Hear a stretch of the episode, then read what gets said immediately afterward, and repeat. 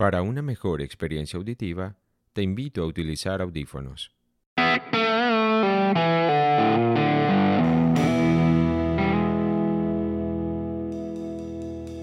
Este podcast es como la vida misma, un insospechado viaje hacia la condición humana. En cada episodio y con más preguntas que respuestas, intentamos comprender y apreciar los misterios de nuestra naturaleza, las problemáticas de la cotidianidad, el origen de las cosas, el orden oculto dentro del caos. Con invitados especiales y muchas historias, vamos a aproximarnos a lo terrible y a lo hermoso, aquello que consideramos real o a las grandes ficciones milenarias, todo enmarcado en la psicología, el arte, la ciencia y la cultura. Sean todos bienvenidos. Este es el fin del mundo.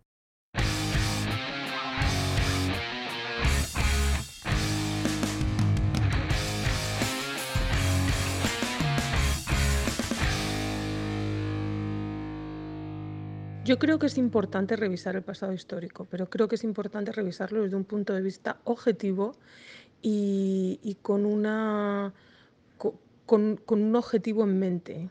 Eh, ya sea explicar, no repetir errores, y ese objetivo que, tienes en mente tiene que ser un objetivo práctico, no puede ser un objetivo emocional.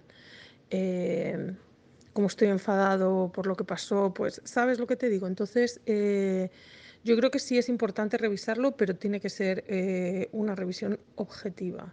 Yo siempre he pensado que no es posible llegar a una utopía porque el ser humano, sea por lo que dicen aquellas teorías de que mm, el, humano es pues totalmente em, sano y la sociedad lo corrompe. Es totalmente eh, ilógico, ya que siempre se busca o el estado natural de los humanos a la final es vivir en guerra. O sea, estar totalmente feliz aburre, estar totalmente feliz entristece también. Uno tiene que tener esa variación de sentimientos, esa variación de sensaciones, si no, no se siente que se está viviendo.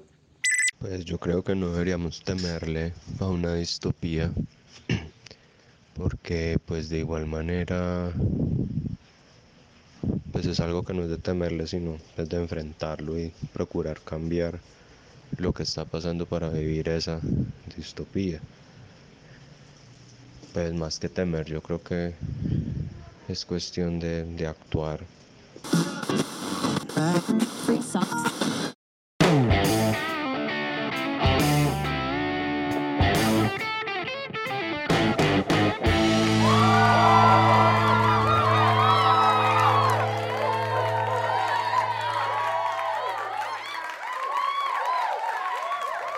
Hola sobrevivientes. Bienvenidos a un nuevo episodio de Fin del Mundo Podcast. Hoy vamos a finalizar este recorrido que iniciamos por los mundos posibles desde tres enfoques que a lo largo de los siglos enriquecieron notablemente la imaginación y las aspiraciones humanas. En el episodio 10 iniciamos con una aproximación a la distopía. Posteriormente, en el episodio 11, abordamos la ucronía y especulamos sobre posibilidades y líneas de tiempo alternativas. Tenemos pendiente, por supuesto, la utopía, tema al que dedicaremos nuestra atención a partir de este momento. Hoy, en Fin del Mundo Podcast, Utopía, la obsesión humana por lo imposible.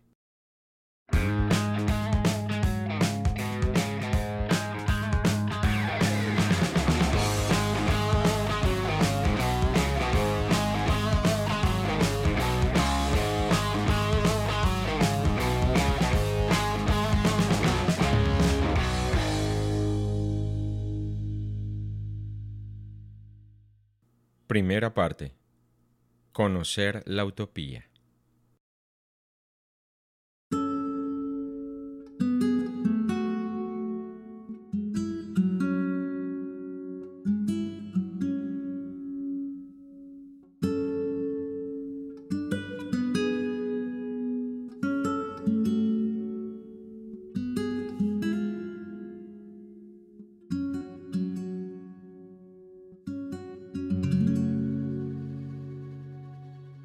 Alguna vez mencioné en algunos de nuestros episodios anteriores la tristeza que me producía mirar hacia atrás y ver la historia de la humanidad en general como la historia de sus conflictos. La escritura nos ha permitido conservar desde hace milenios la evidencia de los acontecimientos más importantes de nuestra especie, aunque ya revisamos en el episodio anterior la importancia de quiénes y para qué son contados los relatos de esos acontecimientos. No obstante, nuestra memoria colectiva permite que tengamos una idea más o menos compartida de quiénes somos y de dónde venimos.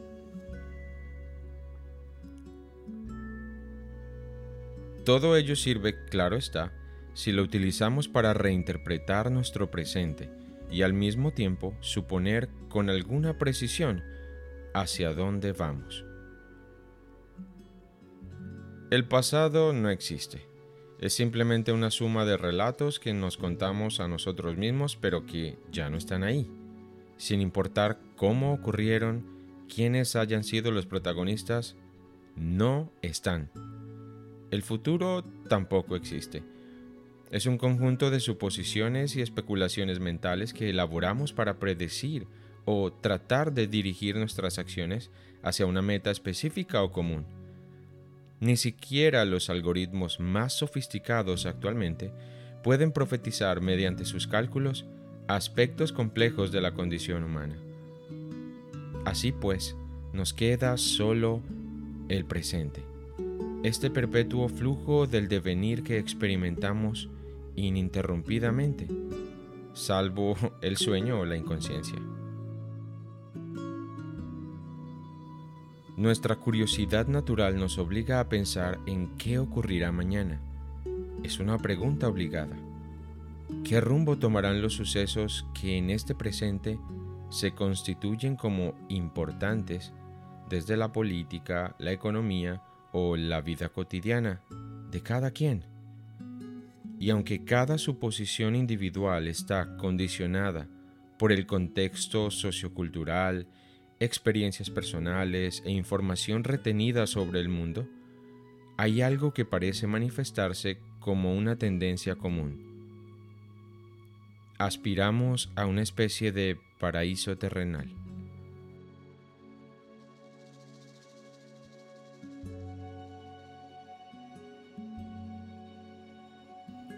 Deseamos poder vivir en paz, en sociedades igualitarias donde podamos ser libres, al mismo tiempo que felices, donde no se nos imponga nada por la fuerza, todos tengamos lo suficiente para vivir bien y tanto el bien común como el individual sean una realidad visible día a día en cada situación.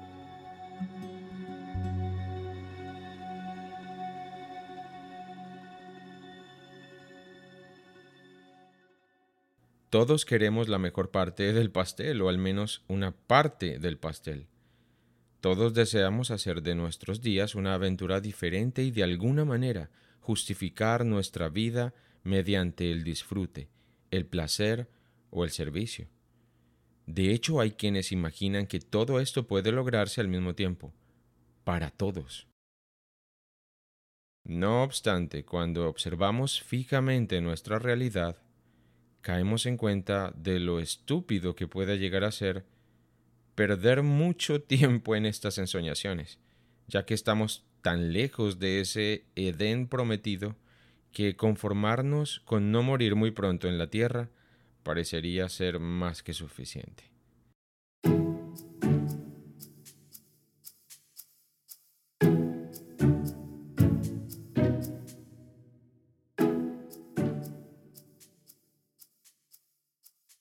Está bien. No estoy llevando esto hacia el tono pesimista que parece tener a primera vista, pero creo que la primera tarea es apoyarnos en la realidad y la verdad. Actualmente tenemos muchos factores que nos alertan con vehemencia sobre las acciones que debemos tomar si no queremos continuar dirigiéndonos hacia el precipicio. Las consecuencias desastrosas de un colapso global serían, por supuesto, desembocar en una distopía, como lo revisamos en episodios anteriores. Sin embargo, también hemos resaltado en diversas oportunidades que el espíritu humano, por su naturaleza misma, se muestra dispuesto a lo más terrible de la maldad, como también a los actos de redención más sublimes que puedan pensarse. A simple vista, podríamos juzgar mal, pero los datos y la información que podemos recoger gracias a la sofisticación de muchos de nuestros procesos cotidianos nos dicen que hoy es definitivamente mucho mejor que ayer. Y aunque esto parezca una contradicción, yo personalmente debo aceptarla. Al respecto de cómo vivimos hoy, el doctor Steven Pinker, quien es un reconocido autor, psicólogo cognitivo y lingüista, ha desarrollado una interesante tesis sobre por qué hoy, a pesar de la creencia popular, las sociedades viven mucho mejor, más organizadas y con menos violencia que hace algunos siglos. Son de notable reconocimiento sus intervenciones en charlas TED, así como sus obras How the Mind Works, publicada en 1997, The Better Angels of Our Nature, Why Violence Has Declined, publicada en 2011, y la más reciente y reconocida, Enlightenment Now, The Case for Reason, Science, Humanism and Progress, publicada en 2018. La cuarta explicación fue capturada en el título de un libro llamado The Expanding Circle por el filósofo Peter Singer, quien argumenta que la evolución legó a los humanos un sentido de empatía, la capacidad de tratar los intereses de los otros comparándolos con los propios. Desafortunadamente siempre lo aplicamos solo a un estrecho círculo de amigos y familiares. Las personas fuera del círculo son tratadas como infrahumanas y pueden ser explotadas con impunidad. Pero en la historia el círculo se ha expandido. Se puede ver cómo un registro histórico se expande a partir de la aldea, al clan, a la tribu, a la nación, a otras razas, a ambos sexos. Y de acuerdo al mismo Singer, algo que deberíamos ampliar a otras especies vivas.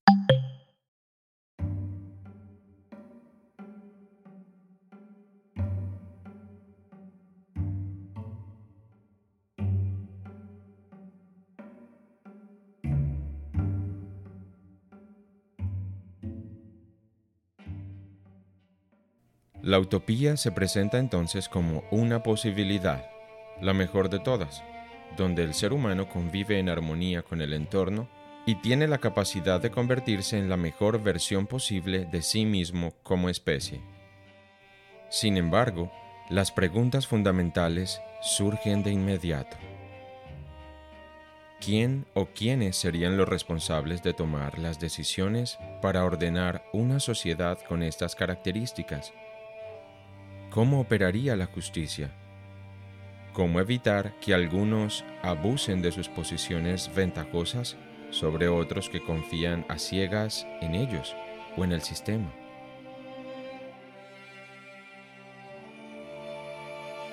Son las mismas preguntas que nuestros sistemas actuales no logran responder, así como nosotros mismos demostramos permanentemente que estamos dispuestos a tomar cualquier ventaja que se presente, a veces sin importar el bienestar del otro. Vivir en una sociedad perfecta o utópica donde nadie toma lo que no le pertenece, nadie asesina, nadie destruye, nadie crea rumores para herir a nadie. En general, nadie padece hambre o necesidades físicas una sociedad en la que hay de todo para todos. Eso es un sueño, es imaginar lo imposible.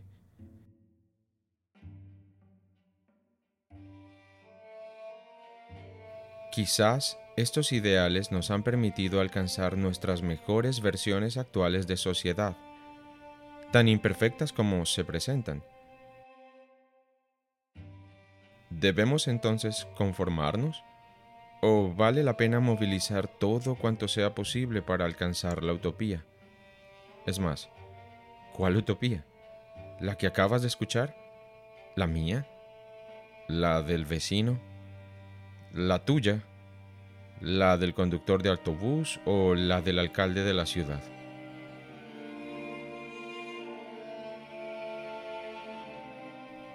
Aquí es donde yace una de las grandes dificultades para establecer utopías funcionales y duraderas. Nuestra subjetividad natural hace que tan solo en un aspecto tan fundamental como la justicia, o el sentido de la justicia como tal, empecemos a tener grandes desacuerdos.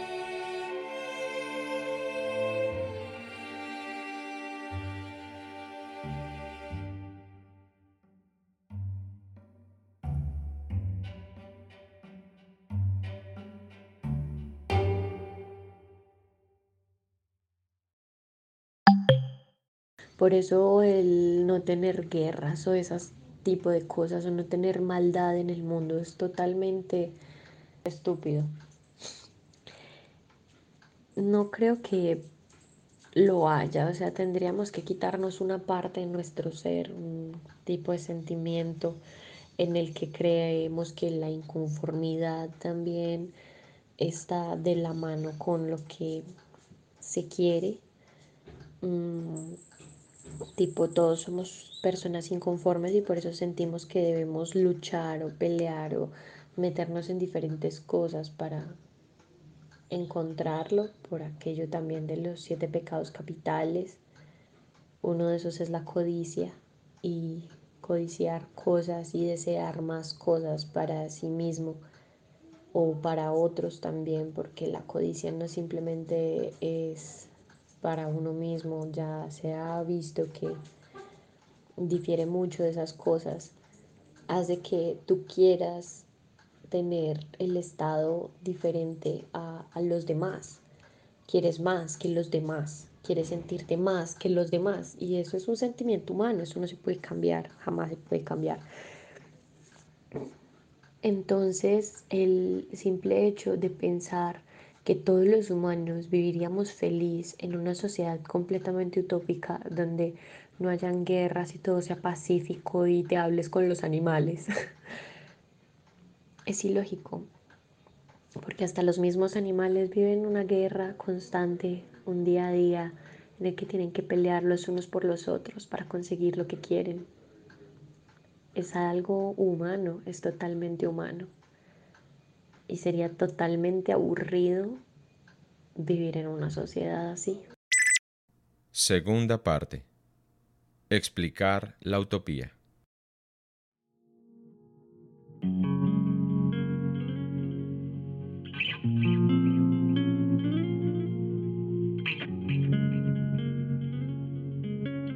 El cine y la literatura nos han presentado las sociedades utópicas como sinónimo de perfección, equidad y convivencia feliz. Por lo general son comunidades futuristas donde se ha logrado erradicar la pobreza, las enfermedades, la segregación racial o étnica y donde el bien común es simplemente el estado o el orden natural de las cosas.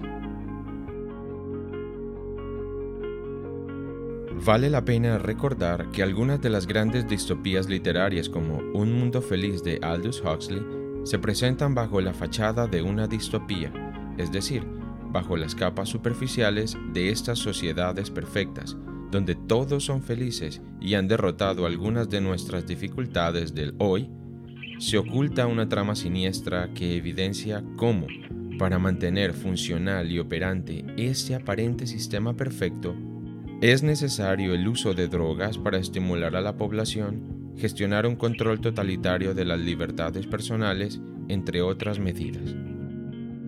Parece que el precio a pagar para conservar la estabilidad de un sistema de estas características es demasiado alto, o al menos así lo consideramos desde el conocimiento y la experiencia que nos arroja nuestro presente.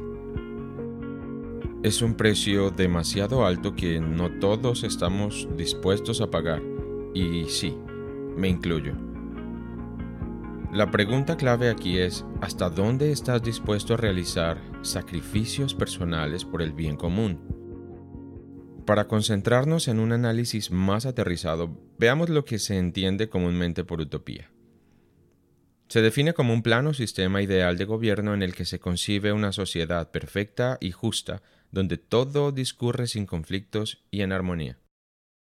También se define como un proyecto, deseo o plan ideal, atrayente y beneficioso, generalmente para la comunidad, que es muy improbable que suceda o que en el momento de su formulación es irrealizable. El término utopía proviene del griego utopos, que significa no lugar. Lo usó el inglés Tomás Moro para titular una obra que publicó en 1516 donde proponía la organización del Estado en una sociedad que podríamos llamar perfecta. Sin embargo, la visión de mejores sociedades ya había sido la inquietud intelectual de pensadores previos.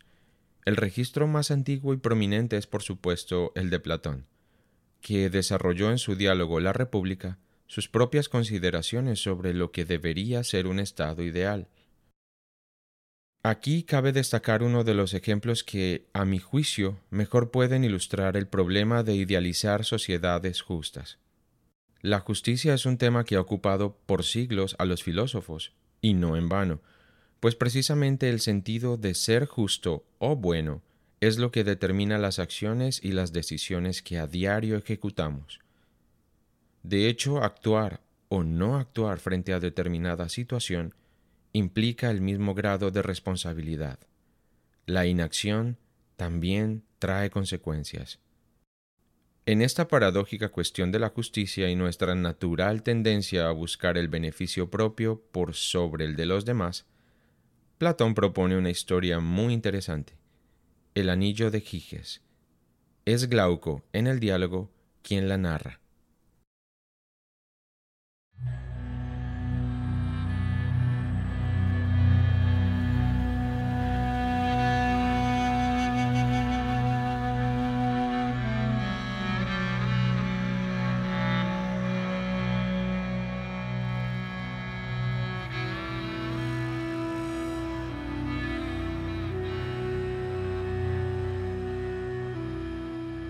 Dicen que era un pastor que estaba al servicio del entonces rey de Lidia. Sobrevino una vez un gran temporal y terremoto.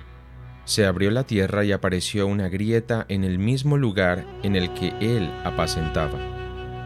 Asombrado ante el espectáculo, descendió por la hendidura y vio allí, entre otras muchas maravillas que la fábula relata, un caballo de bronce hueco, con portañuelas por una de las cuales se agachó a mirar y vio que dentro había un cadáver, de talla al parecer más grande que un humano promedio.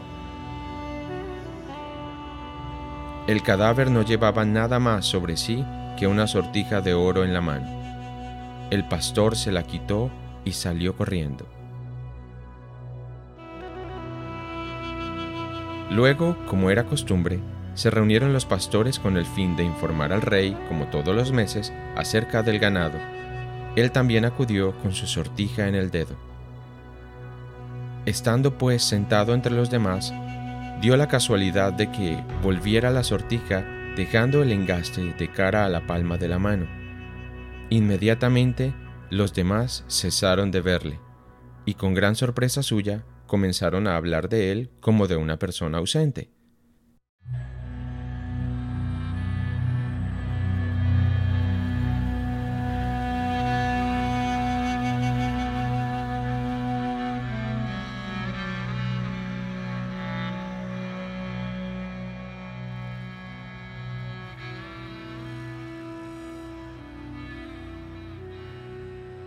Giges tocó nuevamente el anillo y volvió hacia afuera el engaste, y una vez más volvió a ser visible.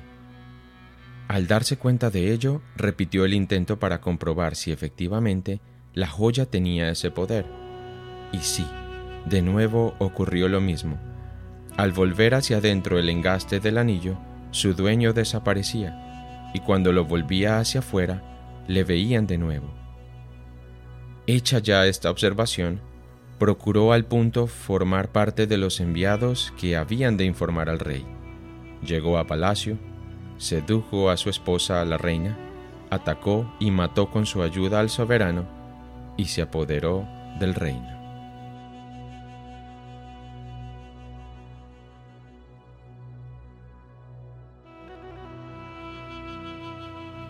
Se concluye entonces que nadie es justo de grado sino por fuerza, y hallándose persuadido de que la justicia no es buena para él personalmente, puesto que, en cuanto uno cree que va a poder cometer una injusticia, la comete.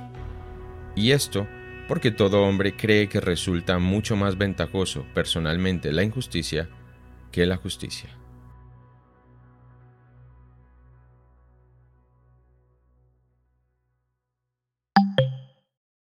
Pues creo que sí sería posible vivir en un en un escenario pues utópico. Sin embargo, requiere un cambio cultural muy grande para aprender a vivir juntos con la naturaleza, con la tecnología, con la ciencia y, y eso pues es difícil. Los cambios culturales son complejos. Tercera parte. Soñar la utopía.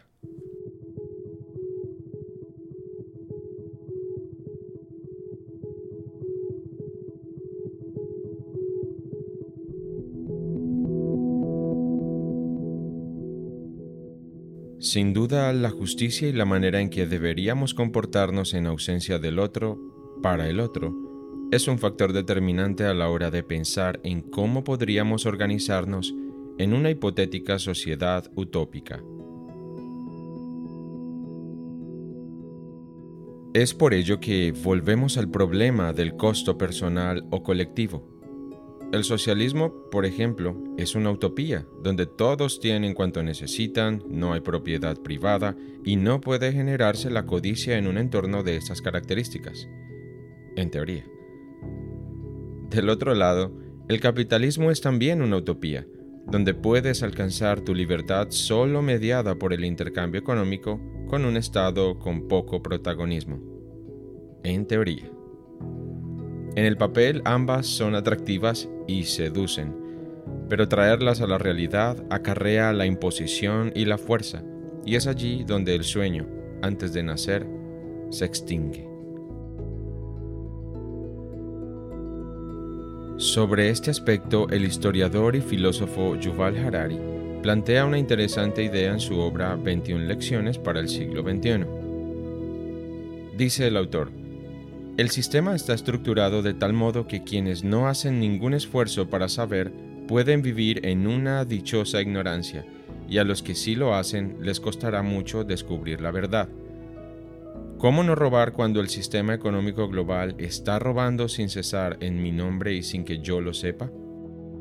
No importa si se juzgan los actos por sus consecuencias, está mal robar porque hace desgraciadas a las víctimas del robo, o si creemos en deberes categóricos que hay que respetar con independencia de las consecuencias, está mal robar porque Dios así lo dijo, por ejemplo. El problema es que se ha vuelto complicadísimo entender qué es lo que en realidad hacemos.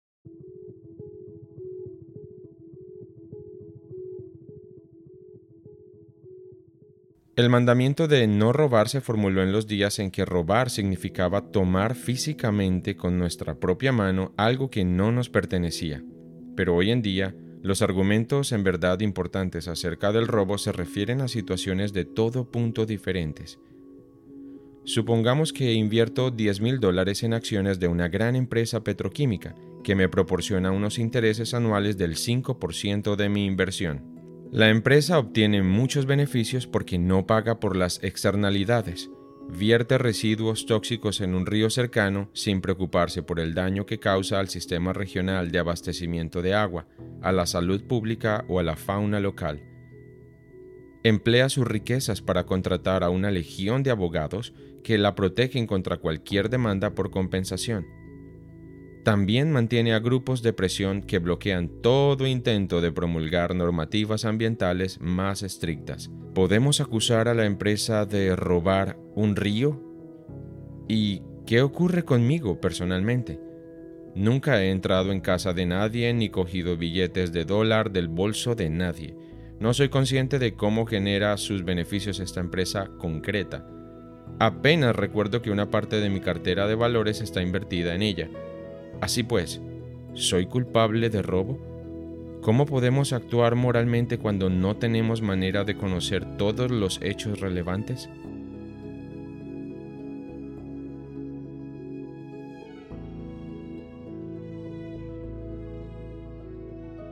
Podemos intentar eludir el problema adoptando una moral de intenciones. Lo que es importante es lo que pretendo, no lo que hago en realidad o el resultado de lo que hago.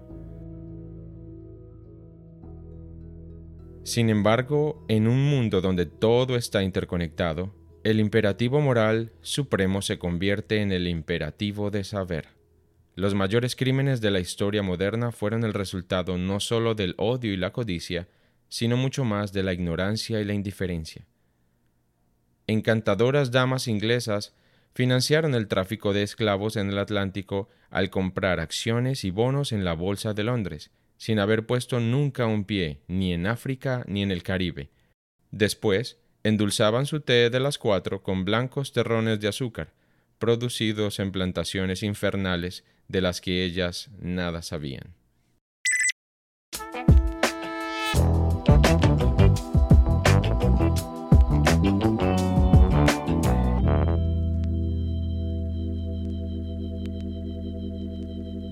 Como lo mencionamos anteriormente, jugamos permanentemente a la utopía. No podemos escapar a la naturaleza de nuestra imaginación, que es precisamente con la cual hemos conquistado de muchas formas el mundo en el que vivimos. Si bien es cierto que vivimos en sociedades imperfectas, parece que son, después de siglos de confrontaciones, tensiones y distensiones, la mejor expresión que podemos tener, la mejor versión tal vez. Digo parece porque tampoco estoy del todo convencido y creo que podríamos alcanzar mejores formas de organización social.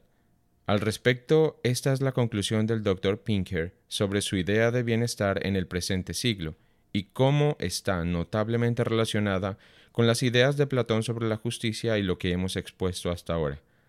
Lo que hacemos mal, pero también las cosas que medianamente hemos hecho bien. La pregunta es si esto ha ocurrido. ¿Qué ha impulsado tal expansión? Y el número de posibilidades sugiere el incremento de los círculos de reciprocidad en el sentido que propone Robert Wright. La lógica de la regla de oro.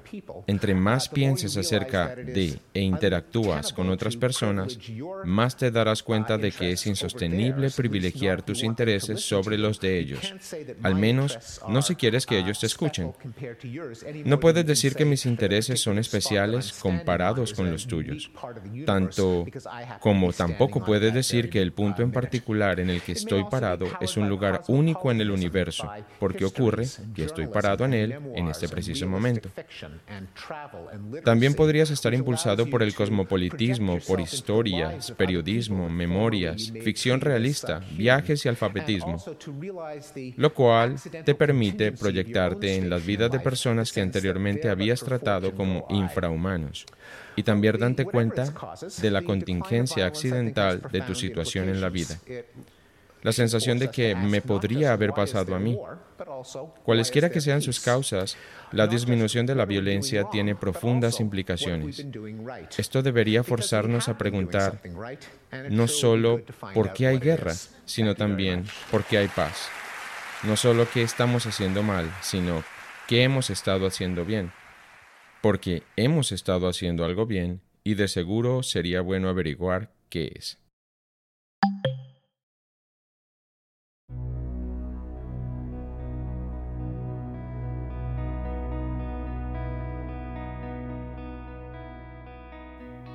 Soñar la utopía, ese lugar físico, ese estado de conciencia, ese algo que alude a perfección, ese paraíso o cielo al que aspiramos.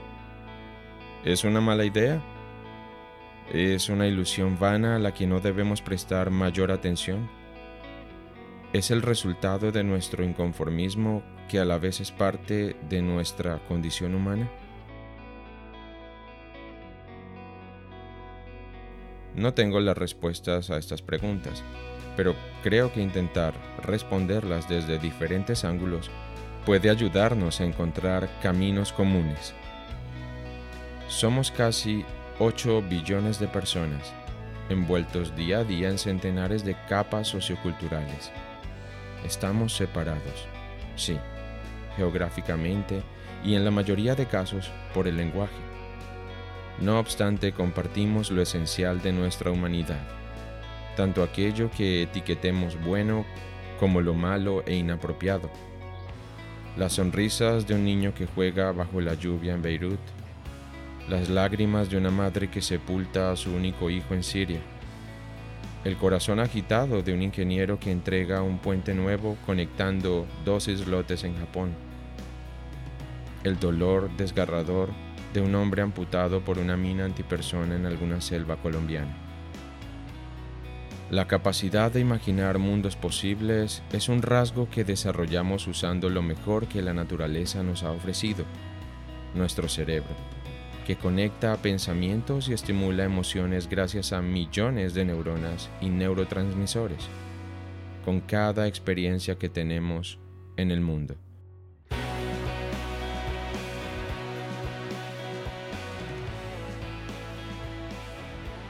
Soñar la utopía, cualquiera que sea, no debería ser más un acto superfluo.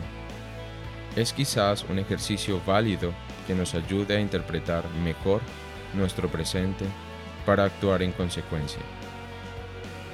Soñar la utopía es creer en el otro, al mismo tiempo que intento creer en mí. Soñar la utopía no es cerrar los ojos ante la realidad presente al contrario, es proponer las transformaciones que consideramos necesarias para alcanzarla de la manera más fiel posible. ¿Cuál es el precio a pagar? ¿Qué estoy dispuesto a sacrificar para alcanzar una utopía colectiva? Soñar la utopía parece un juego de niños, pero no lo es.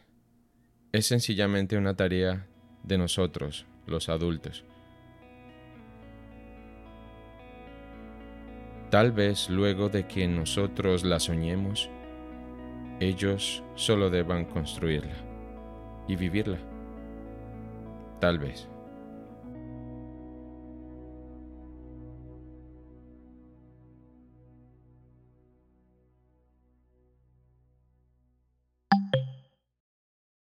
¿Hay espacio para la utopía todavía en el mundo de hoy? Sí, en el sentido que le dio Fernando Birri en una frase que injustamente se me atribuye. En uno de mis libros yo cité una frase de él, diciendo que era de él, pero la gente me la atribuye a mí. Bueno, pobre Fernando, pero es de él la frase. Estábamos juntos en Cartagena de Indias, la bellísima ciudad de la costa colombiana, y dimos una charla juntos en, en la universidad. Un poco al estilo de los, de los sobrinos del pato Donald, o sea, cada uno empezaba la frase que el otro terminaba y así. Y al final charlando con los estudiantes uno se levantó y le preguntó a él, a él, no a mí, este, ¿para qué sirve la utopía? Y él, él respondió de la mejor manera, yo nunca, nunca escuché una respuesta mejor. Él dijo que esa pregunta él se la hacía todos los días. ¿Para qué servía la utopía? Si es que la utopía servía para algo. Dijo, porque fíjense ustedes que la utopía está en el horizonte. Y si está en el horizonte yo nunca la voy a alcanzar. Porque si camino 10 pasos, la utopía se va a alejar 10 pasos. Y si camino 20 pasos, la utopía se va a colocar 20 pasos más allá. O sea que yo sé que jamás, nunca la alcanzaré. ¿Para qué sirve? Para eso, para caminar.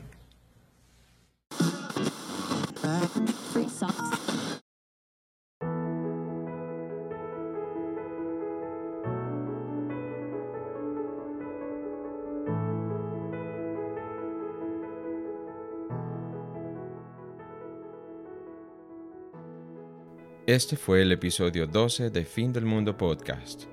Así finalizamos nuestro especial Mundos Posibles, donde exploramos durante tres episodios los conceptos de distopía, ucronía y utopía.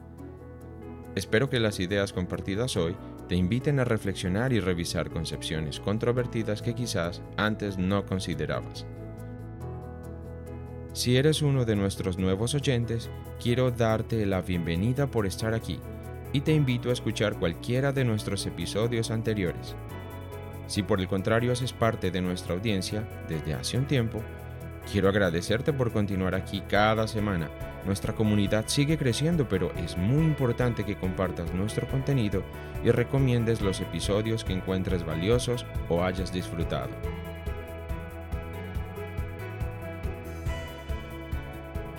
Este es un favor muy especial que necesito pedirte.